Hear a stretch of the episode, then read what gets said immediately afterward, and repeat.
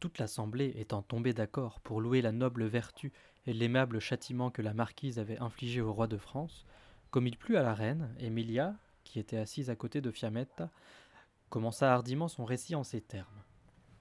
Je vais vous parler moi aussi d'une flèche qu'un laïc courageux décocha contre un religieux cupide, un tel trait d'esprit méritant de susciter autant le rire que l'éloge.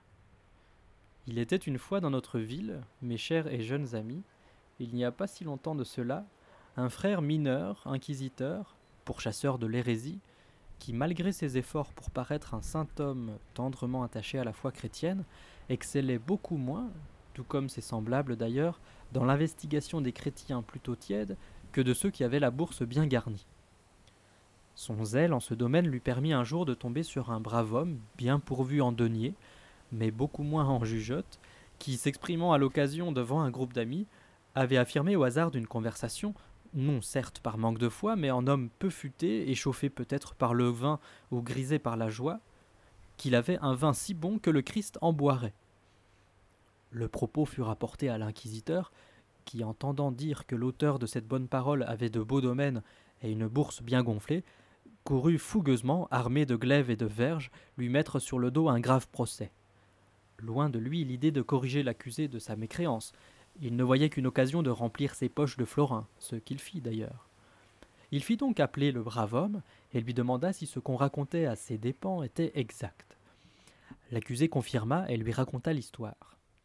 Ce à quoi le très saint inquisiteur, serviteur fidèle de Saint Jean Bouche d'Or, lui dit tu as donc fait du Christ un buveur avide de grand vin, comme s'il était Cinciglione, ou quelque autre ivrogne ou pilier de taverne de votre espèce? Et maintenant tu cherches à minimiser l'affaire en choisissant le ton de l'humilité Mais tu te trompes de belle manière, tu as mérité d'être jeté au feu, quand bon nous semblera, comme il est de notre devoir d'ailleurs de le faire. En ces termes et bien d'autres, l'inquisiteur s'adressait au malheureux, l'air menaçant, comme s'il avait devant lui Épicure, négateur de la vie éternelle.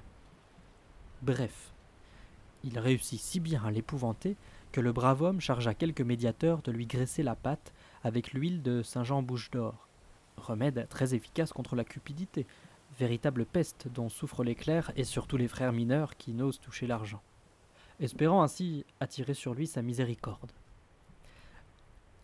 Cette onction qui a son efficacité, bien que Galien n'en parle dans aucun de ses traités de médecine, le brave homme en usa avec si peu de parcimonie que le feu dont l'avait menacé se transforma en obligation de porter une croix, jaune sur fond noir, pour mieux pavoiser, comme s'ils devaient se croiser.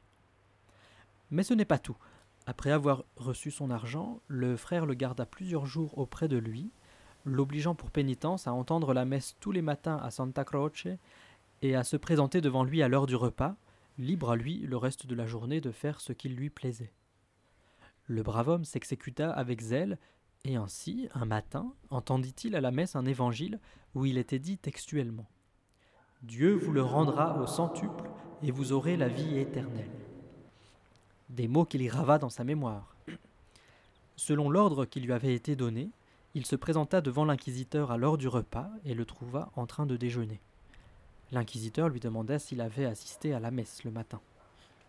Le brave homme s'empressa de lui répondre Oui, messire. Et l'inquisiteur de lui dire N'as-tu rien entendu qui t'ait semblé obscur, ou au sujet duquel tu veuilles me poser des questions?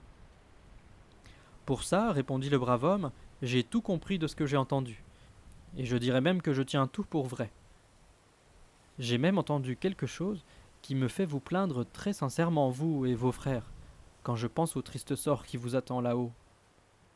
L'inquisiteur lui dit alors Et quelle est cette phrase qui te fait nous plaindre? Et le brave homme de répondre C'est, messire, cette parole de l'Évangile qui dit Dieu vous le rendra au centuple. L'inquisiteur lui dit C'est vrai, mais pourquoi cette parole t'a-t-elle ému? Messire, lui répondit le brave homme, je vais vous expliquer. Depuis que je fréquente ces lieux, j'ai vu chaque jour distribuer à la porte du couvent à beaucoup de pauvres gens, tantôt un, tantôt deux énormes chaudrons de soupe que l'on vous soustrait à vous, à vos frères, comme du superflu. Si bien que si, pour chaque chaudron distribué, Dieu vous en rend cent, vous en aurez tellement que vous allez tous finir par vous noyer dedans. Malgré le rire que déclencha la remarque chez tous les convives assis à la table de l'inquisiteur, celui-ci se troubla en entendant pourfendre leur hypocrisie de marchand soupe. Et n'eût été le blâme que lui valait déjà sa précédente action, il aurait collé à son accusateur un autre procès sur le dos pour avoir infligé par son bon mot une sévère leçon à lui et au vil personnage de son acabit. Et de rage, il lui ordonna de suivre son bon plaisir sans plus jamais comparaître devant lui.